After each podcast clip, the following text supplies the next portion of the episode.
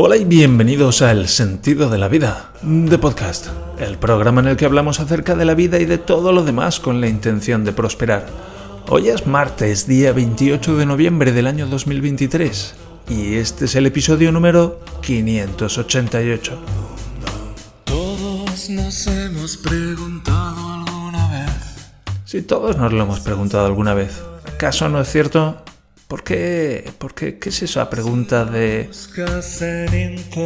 Hmm, se me ha olvidado. ¿Alguna vez te ha ocurrido que se te ha olvidado la pregunta que te ibas a hacer? A lo mejor, no sé, era tu momento del día de sentirte mal, ¿sabes? Eso que a veces...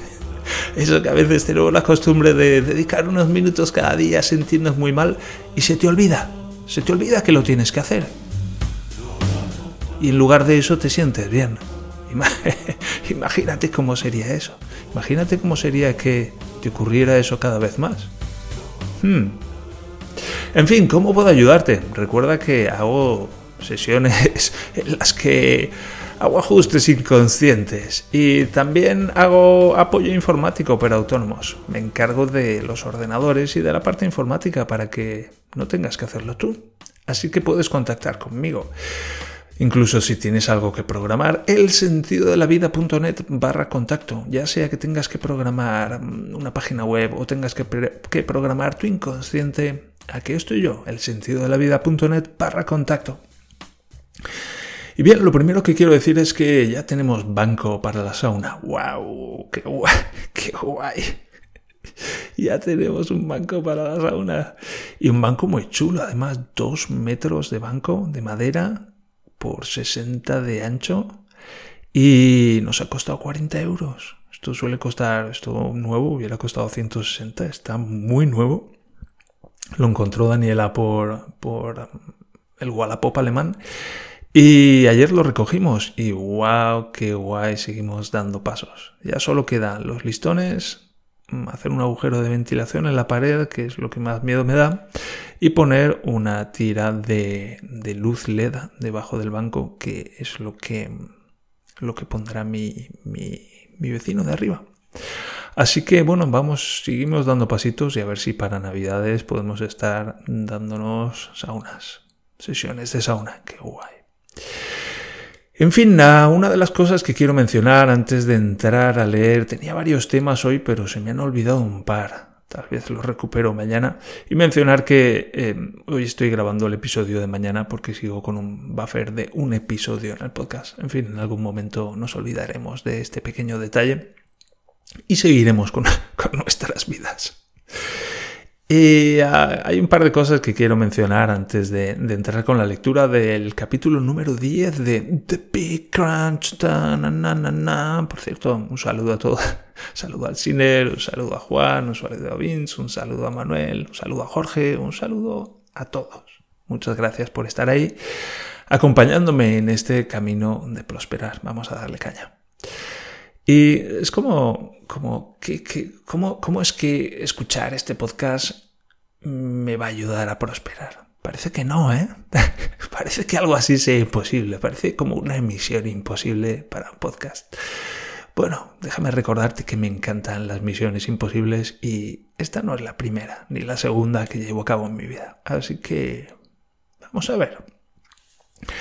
Y el otro día, después de recordaréis esa, esa noche de catarsis que tuve, donde, bueno, pues estuve como hace unos años, como hace ya uh, 15 años, metido debajo de dos edredones vestidos, tiritando. Y desde esa, esa, ese momento de catarsis, lo que noto es como un nuevo nivel de estar en mí.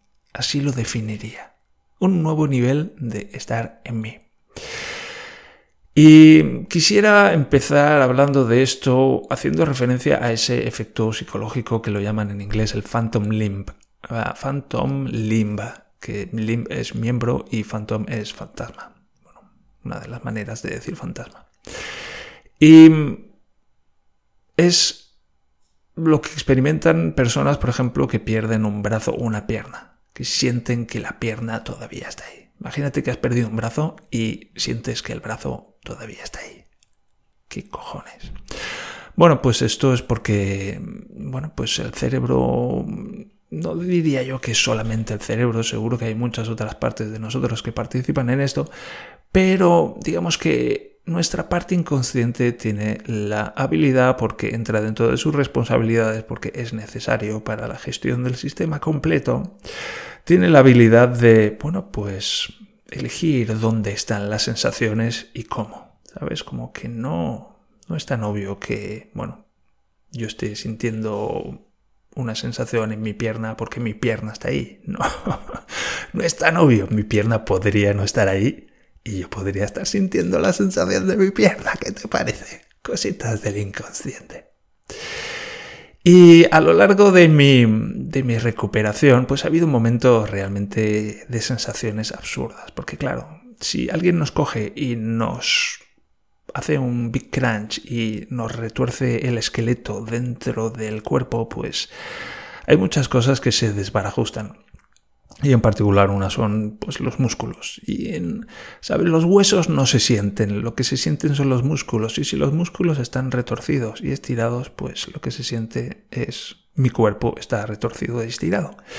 Y esto puede ir a, hasta extremos tales que, bueno, podemos sentir que nuestras sensaciones se salen de nuestro cuerpo.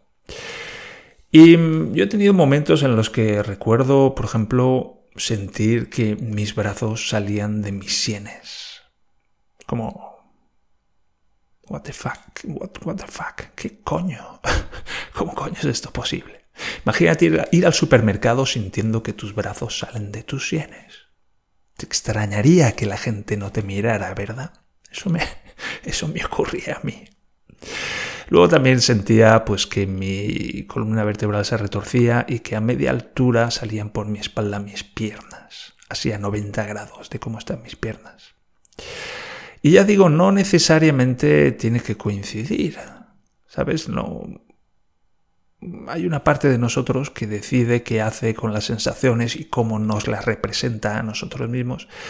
Y no es una cosa de lo tengo que hacer lo más fidedigno posible, sino lo tengo que hacer de una manera que nos permita sobrevivir. Ese, es, el, es el chill que decimos aquí. Este es el objetivo, el target. Entonces, bueno, pues esto puede dar lugar a situaciones realmente absurdas, como me ha ocurrido a mí. Y esto a nivel psicológico entiendo que está muy relacionado con la culpa. Es decir, a veces cuando sentimos sensaciones que nos resultan muy desagradables o que nos resultan incluso imposibles de sentir, inasumibles, por dolorosas, pues es, lo que hacemos es echar la culpa, ¿sabes? En el nivel psicológico echamos la culpa fuera de nosotros. Es decir, la culpa es de esta persona. Es decir, esto que estoy sintiendo no es mío, es de la otra persona. Con lo cual estoy cogiendo una sensación y la estoy poniendo fuera de mí. Estoy cogiendo una parte de mí y la estoy poniendo fuera de mí. Y luego me olvido, porque claro, si lo, si lo tuviera presente, pues me daría cuenta de que una cierta parte de mí está fuera de mí.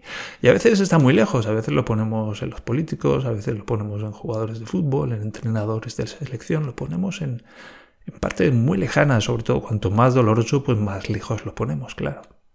No vaya a ser que encuentre el camino de vuelta. Y bueno, como parte de este proceso de sanación, pues consiste en, oye, estas partes duelen mucho, pero son mías. Y como son mías, tienen que estar dentro de mí. Y bueno, pues es un proceso. Yo llevo ya casi 10 años en este proceso. No es algo que suceda de la noche a la mañana, eso de aceptar nuestras partes abrumadoramente dolorosas. Y el otro día, en ese, en ese proceso catárquico que experimenté el otro día, pues como que siento desde entonces que muchas más partes de mí están en mí. Y eso hace que me sienta más en mí. Es decir, mis piernas ya no salen por la parte de atrás de mi espalda, sino que salen pues, por donde están mis piernas. siento mis caderas todavía muy retorcidas, pero siento mis piernas en mis piernas. Son, ya sé que son cosas muy raras de decir. A estas alturas, después de muchos episodios, pues ya nos vamos acostumbrando a esto.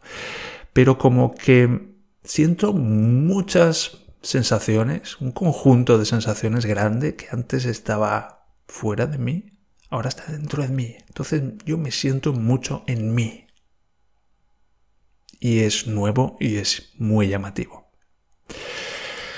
Y bueno, pues constituye una vez más una prueba de recuperación, una prueba de prosperidad, así que es el momento de felicitarme. Muy bien, Javier, bravo por eso. Sigue así. Ole tus huevos.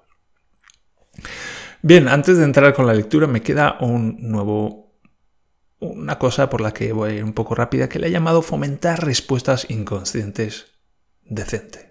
Podríamos llamar como apropiadas. Sabes que a veces me gustaría decir lo que me pasa por la cabeza, sabes, con total libertad, pero wow, es que me pasan cosas por la cabeza que son, son muy inapropiadas. Y para mí es, nos podríamos hacer la pregunta, ¿inapropiadas para qué? Bueno, inapropiadas para prosperar. Os voy a poner el ejemplo. Y es que el otro día fui a llevar el coche a la, al taller, es un taller de un amigo de mi suegro, y y en ese momento, pues, eh, bueno, yo había faltado a una cita por la mañana, no había faltado, pero había llegado tarde. Teníamos cita a las 11, mi mujer tenía una, una, una cita en la guardería para hablar del tema de que Lucky no iba a la guardería, que por cierto hoy ha ido, fenomenal, gracias, gracias, muchas gracias por eso. Y, total, se hicieron las 11 y yo le pregunté a Lucky si, quería ir al taller. Me dijo que no, me extrañó porque le gustan mucho los talleres, pero el caso es que no llegué a la cita. Llamé para decir que llegaba tarde, pero llegué tarde, llegué media hora tarde, tuve que esperar a mi mujer, en fin. A mí que me encanta llegar muy puntual a los sitios, pues llegué media hora tarde, me tocó los huevos, pero sobremanera, pero lo hice, lo hice. Iba a decir que no tenía lección, pero sí que la tenía. lo hice. Y entonces ya le trastoqué el día al pobre hombre en el taller. Y cuando llegué allí con el coche me dijo, mira, ahora no puedo ponerme con el coche, lo que puedo hacer es te llevo a casa y, me quedo con el coche y luego ya por la tarde a última hora cambio las ruedas y yo lo que tú me digas, lo que tú me digas, tío, porque he llegado media hora tarde, lo, lo siento muchísimo, me ha pasado esto, pero vamos, he llegado tarde, mm, me acoplo a lo que me digas. Me dice, vale, pues te llevo a casa, venga, vamos. Y bueno, íbamos en el coche y empezó a hacer un poco, empezamos a hacer conversación de dos personas que están en un coche. Es un, sitio cerrado, íntimo, en el que, bueno, pues hay una cierta incomodidad de entrada y esa incomodidad pues se alivia pues expresando y comenzando una, una conversación. Y empezamos a hablar del tiempo y de que hacía mucho frío y de que mi suegro está ahora en Egipto y que allí tiene que hacer mucho más calor, tal. Yo le pregunté dónde le gustaba ir a, de vacaciones y me dijo, a mí me gusta mucho ir a Tailandia. He ido 16 veces. Y mi primera respuesta fue decirle, claro, por la explotación infantil, ¿sabes? Claro, te gusta ir a Tailandia y has ido 16 veces por el tema de la explotación sexual infantil. Explotación sexual infantil era la respuesta. Que claro, puede ser muy divertido si estoy con mis amigos, pero no es tan divertido si estoy con una persona que no conozco, que es amigo de mi suegro y que, what the fuck, ¿de dónde, de dónde coño sale esa respuesta tan inapropiada? Y afortunadamente, y aquí tengo que hacer una pequeña loa a esa parte de mí que filtra lo que digo, porque si no tendría más problemas de los que tengo. Así que gracias a esa parte de mí que se dio cuenta de que yo iba a decir eso y dijo, Javier, no, busca otra salida. busca otra salida. Eso ahora no. Y uh, le dije, ah, yo he, estado, yo he estado por ahí, yo he estado en una isla que se llama Sulawesi, también he estado en Singapur y también he estado en Kuala Lumpur, he estado donde tú me digas, por favor. Por favor, por favor, deja a este Javier, perdona a este Javier enjaulado que a veces tiene estos rabalazos que, coge los barrotes y los, los marca con las garras. Clac, clac, clac. Entonces, wow, wow, wow, wow, what the fuck, what the fuck. Entonces le propongo a mi inconsciente, ¿qué tal si fomentamos las respuestas inconscientes apropiadas? ¿Vale? De tener en cuenta con quién estoy hablando, en qué contexto estoy y responder inconscientemente, apropiadamente dentro de ese contexto, con el propósito de prosperar.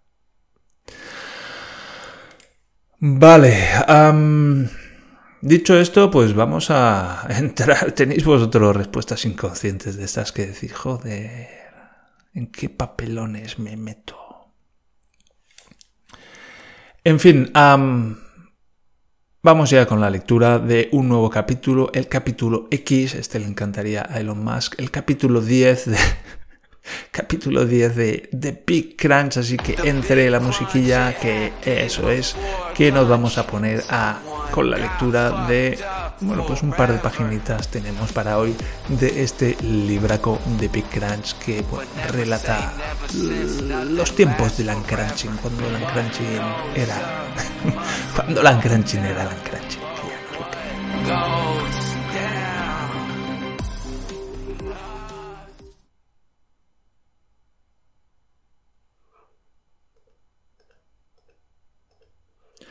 A lo largo del primer año y medio del proceso, que bauticé como uncrunching, encontré algunos momentos de bloqueo. De entre las tinieblas de ese vacío iban emergiendo sensaciones, prácticamente todas profundamente dolorosas. A veces encontraba picos de dolor y solían corresponder a bloqueos. Algunas partes se encontraban aprisionadas, empujadas, apretadas, pellizcadas, presionadas otras. Tuve que aprender a desbloquearlas. Generalmente era cuestión de tiempo y persistencia. El proceso solía llevarme entre un día y una semana larga. Por entonces yo era un tipo muy raro. Rara vez salía de casa, y cuando lo hacía era para encontrarme con mis amigos. Mis amigos ya me conocían. Si ya conocían mis excentricidades de antes, como mínimo encontraron justificación cuando supieron acerca del Big Crunch.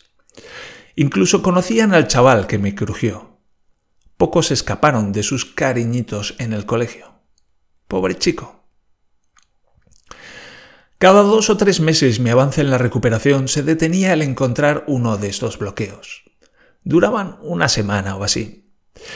Estaba tan jodido que apenas podía respirar más meditación para hacer conciencia corporal, más yoga para mover las diferentes partes implicadas y, antes o después, la escápula resbalaría y el músculo se soltaría y yo podría seguir progresando por aquella selva de puro dolor.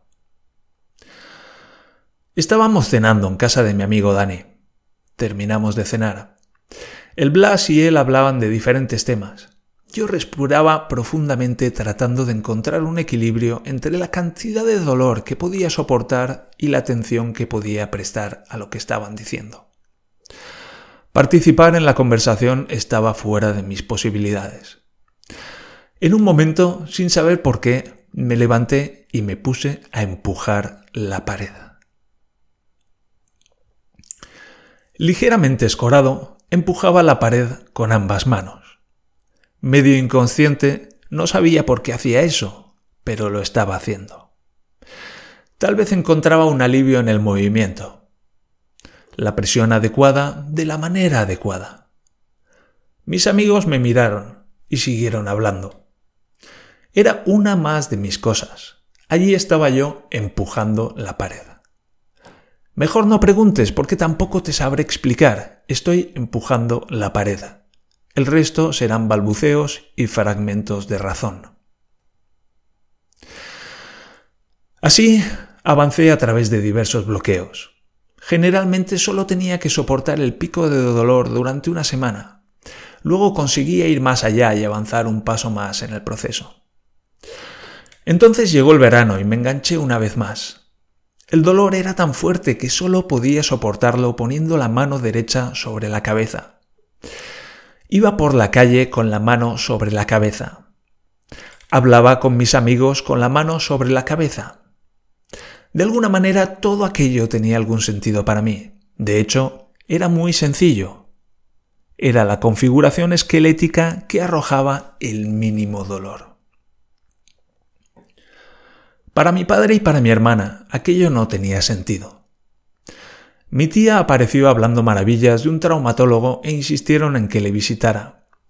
Yo no quería saber nada de médicos, quería salir de todo aquello por mí mismo, aunque tenía que admitir que estaba fascinado por haber descubierto la existencia de profesionales que se ocupaban específicamente de los traumas.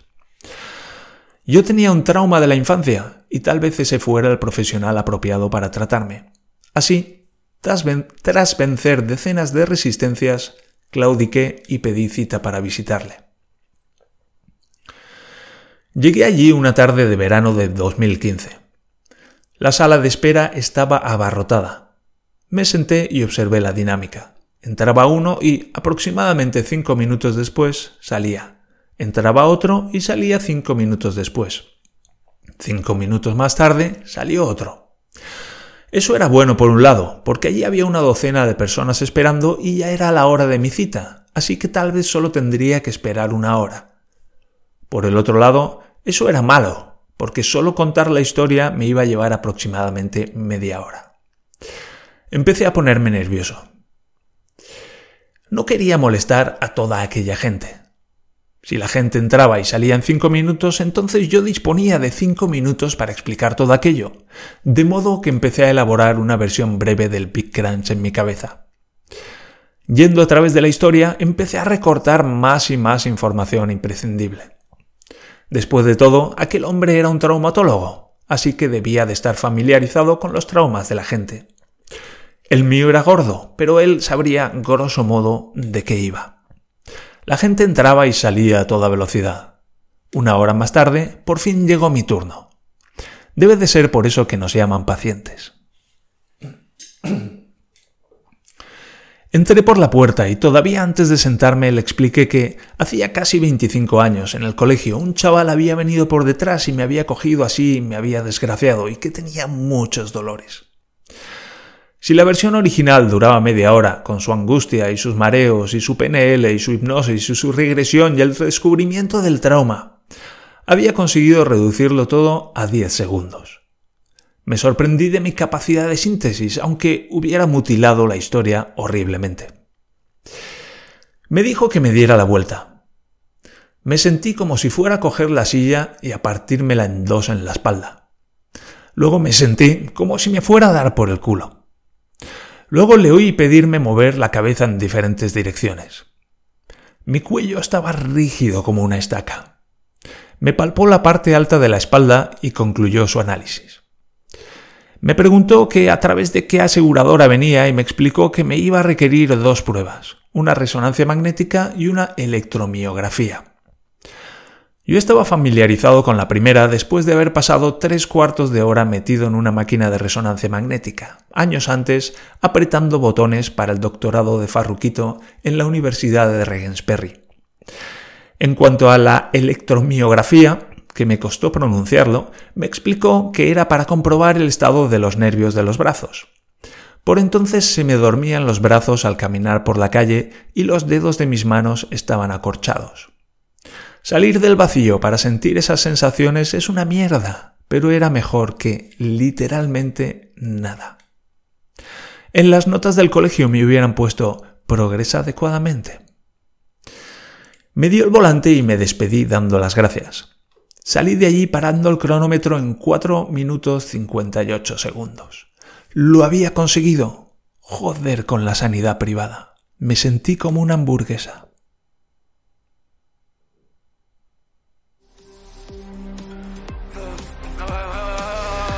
Bien, hasta aquí la lectura de un nuevo capítulo de The Big Crunch. Me pregunto si la sanidad pública mucho mejor, por cierto.